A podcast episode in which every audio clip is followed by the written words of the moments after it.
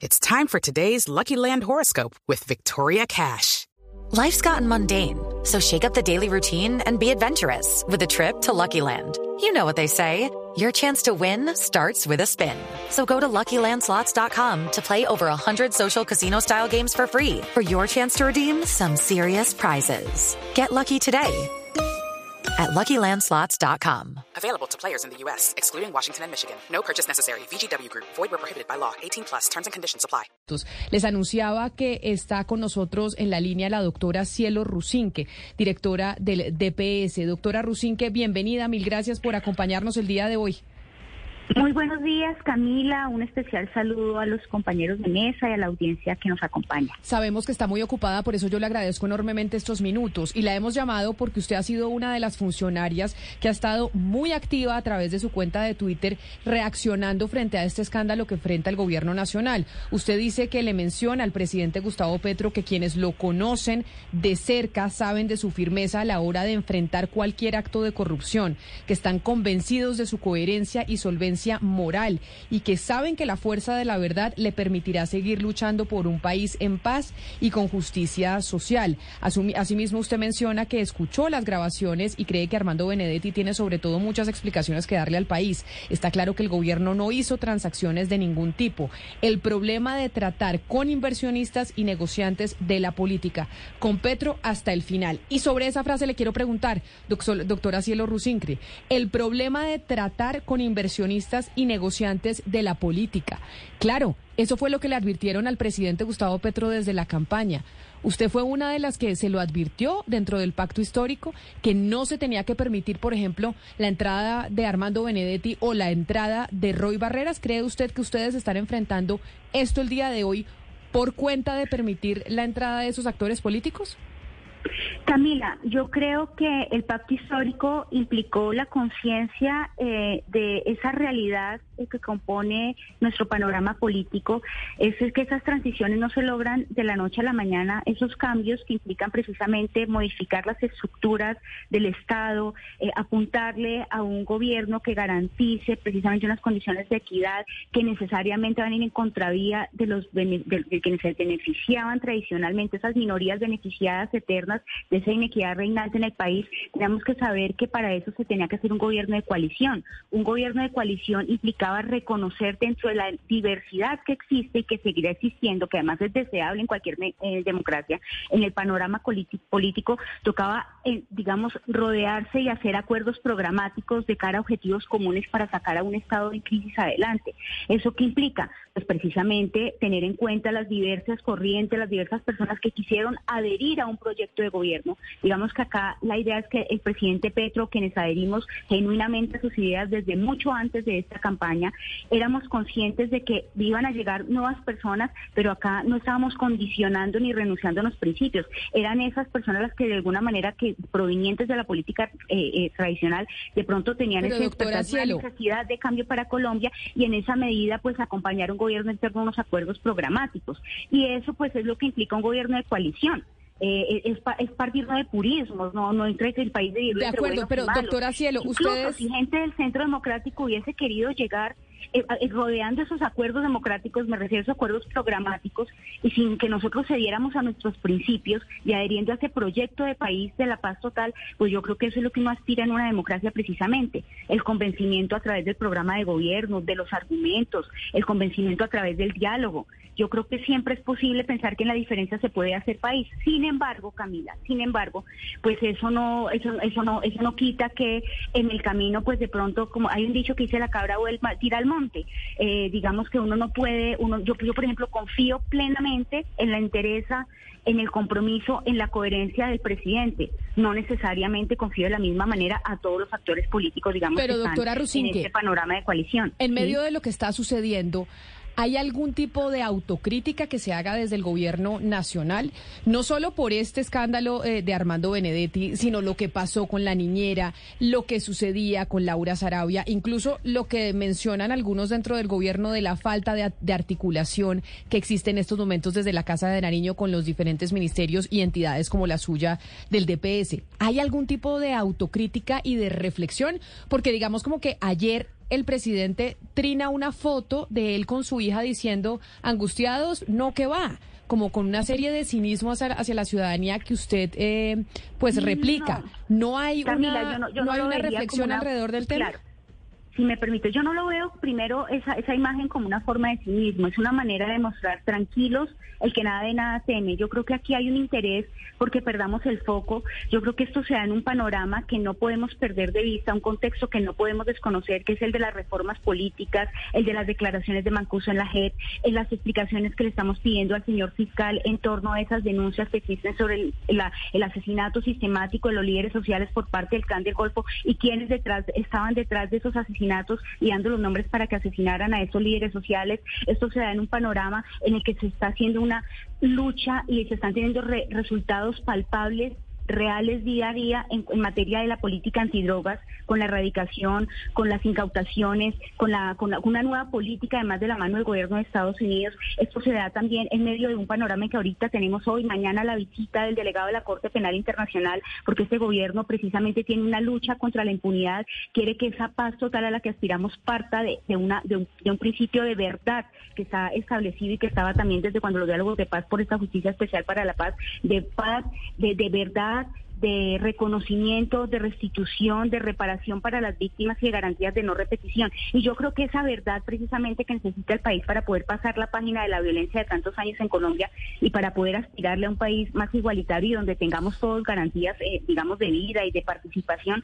mm, pasa por una serie de, acciones que van en contravía de los intereses de una minoría que siempre se ha beneficiado de este statu quo y de esas condiciones y de esa violencia y que es en parte los grandes, porque digamos, no nunca hemos sabido, principalmente no, llegamos, no hemos llegado al origen de estos vínculos entre paramilitarismo, narcotráfico y política. Aquí yo lo que veo es un gobierno comprometido que en la medida que existe algunos eh, señalamientos o algunas acusaciones graves de algún funcionario se toman medidas inmediatamente, se apartan las personas de su cargo, diferente a lo que se hacía en otros gobiernos, Camila, que se mantenía la gente obstruyendo la justicia desde una posición de poder y precisamente ante lo que eso implica en términos de gobernabilidad. Aquí se han tomado medidas inmediatamente y precisamente no tenemos nada que tener en el sentido que si nadie está negociando principios, yo, yo puedo hablar desde lo que me corresponde, por ejemplo, yo soy una de las entidades, yo creo que manejan uno de los mayores presupuestos del Estado, eh, una entidad además que tenía en el imaginario de quienes conocían esa entidad y cómo se manejaba y cómo solía eh, tratar con los diferentes actores políticos, digamos, no era necesariamente con los mejores principios de transparencia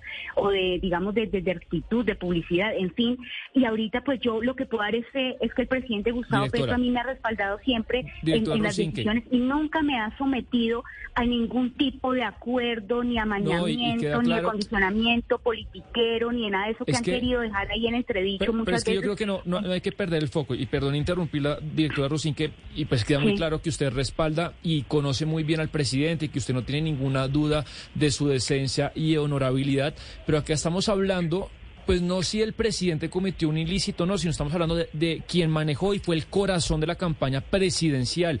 ¿Qué debería ser el pacto histórico honrando eso que usted dice de ser honestos, de apartarse la corrupción, para que la justicia y el país conozcan si esto es cierto o no? O sea, ¿cuál debería ser la, la, postura no solo, del, movimiento? No solo de, no solo de Benedetti, sino también de Laura Sarabia, doctora Rusinque, porque seamos sinceros, si esto hubiera pasado en otro gobierno, ustedes desde la oposición hubieran salido a las calles y hubieran hecho absolutamente de, todo. Si esto pasa en otro gobierno, pero es que mire la diferencia es fundamental. Aquí no estamos manteniendo las personas que tienen que están en entrevista ante la opinión pública. Las decisiones fueron drásticas, contundentes e inmediatas. Estas dos personas que tienen los señalamientos tienen que, digamos, de alguna manera responder ante la justicia con las condiciones. I'm Victoria Cash. Thanks for calling the Lucky Land Hotline. If you feel like you do the same thing every day, press 1. If you're ready to have some serious fun for the chance to redeem some serious prizes, press 2. We heard you loud and clear. So go to LuckyLandSlots.com right now and play over 100 social casino-style games for free. Get lucky today at LuckyLandSlots.com. Available to players in the U.S., excluding Washington and Michigan. No purchase necessary. VGW Group. Void were prohibited by law. 18 plus. Terms and conditions apply.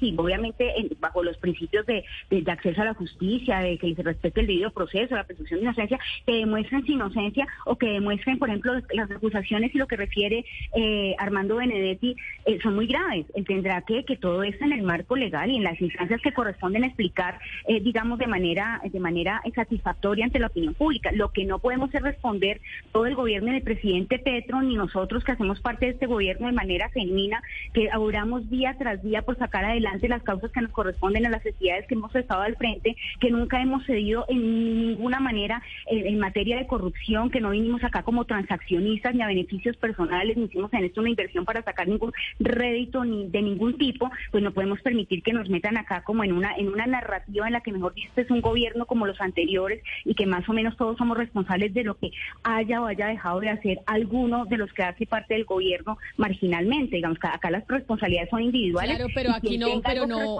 pero doctora Rusín, que lo que pasa es que sí hemos tenido episodios muy discientes y que finalmente no vienen desde la oposición, sino directamente desde adentro. Lo que pasó con el hijo del presidente Gustavo Petro, Nicolás Petro. Ese fue uno de los primeros incidentes que habló de plata desde la campaña. Y aquí estamos además viendo unas grabaciones del ex embajador Armando Benedetti en, eh, conversaciones con Laura Sarabia, las dos personas que viajaban con el presidente a todos lados. Claro que usted está diciendo que no los pueden meter a todos en la, eh, en, la misma canasta, pero pues sin lugar a dudas acá ahí pasó algo muy grave con el gobierno nacional. Doctora Cielo, no se me vaya, espere un momento, porque acá me están diciendo que hay noticia de última hora en el Consejo Nacional Electoral, que está allá Andrés Carmona. Andrés, ¿qué está pasando con el Consejo Nacional Electoral y qué dijeron?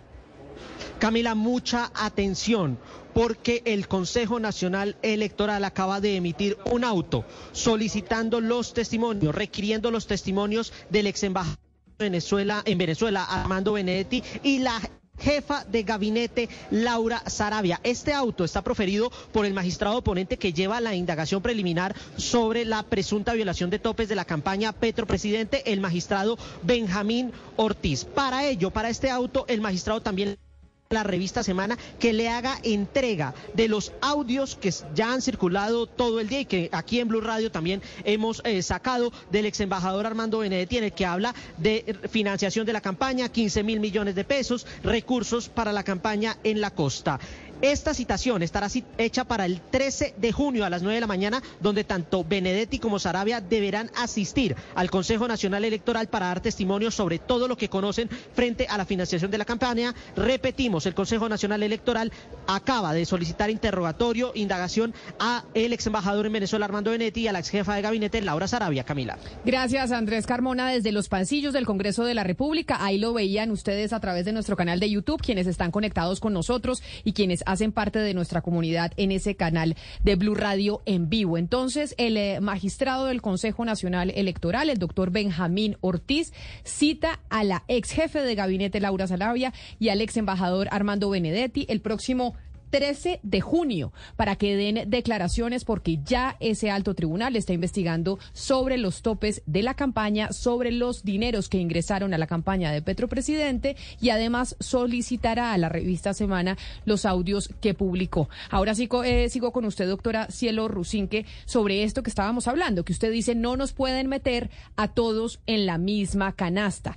Pero acá por eso le reitero, no hay ni siquiera un acto de contrición de decir hay que retomar el rumbo, hay que mirar qué es lo que vamos a hacer porque las cosas no van andando bien?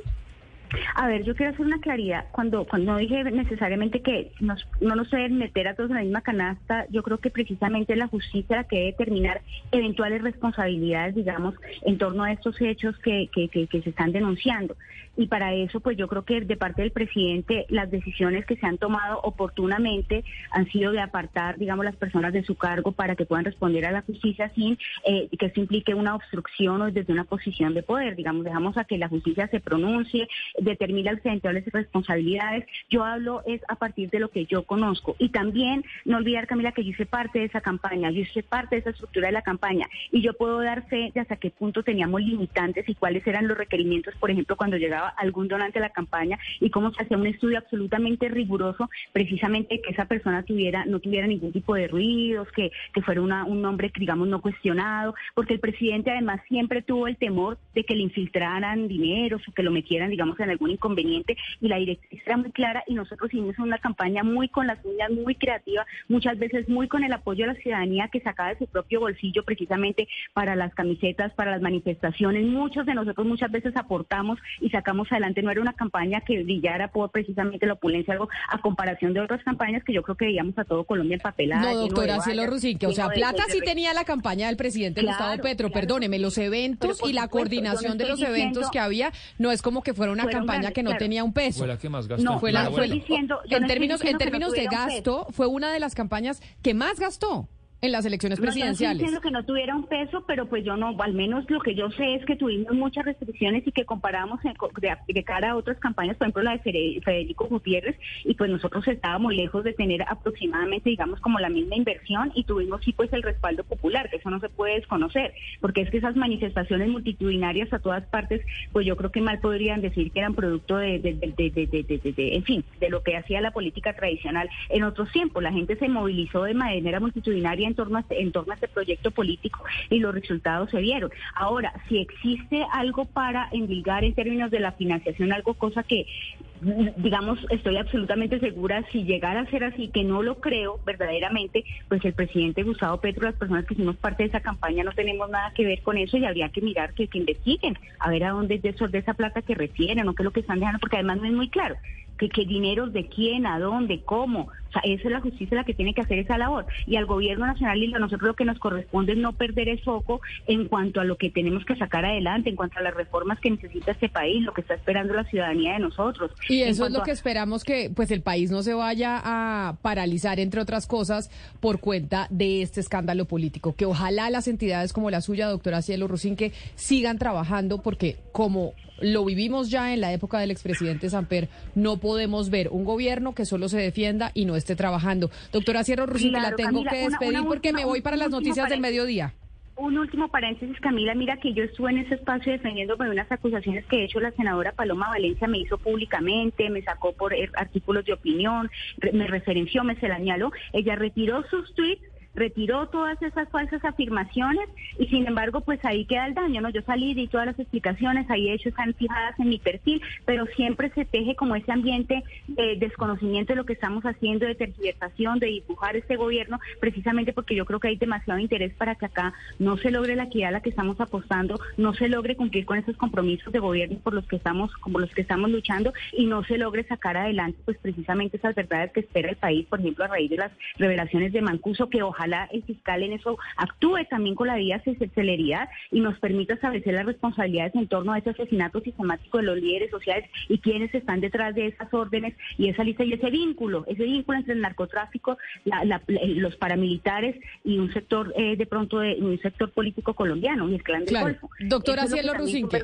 la debo despedir. Me disculpa enormemente, pero me tengo que ir con las noticias del mediodía y además las noticias locales en todas las ciudades del país. Le agradezco enormemente su tiempo. Yo sé que está, ocupada y por eso de verdad aprecio mucho que haya aceptado pasarnos al teléfono. Mil gracias y feliz día. Un especial saludo. Hasta pronto.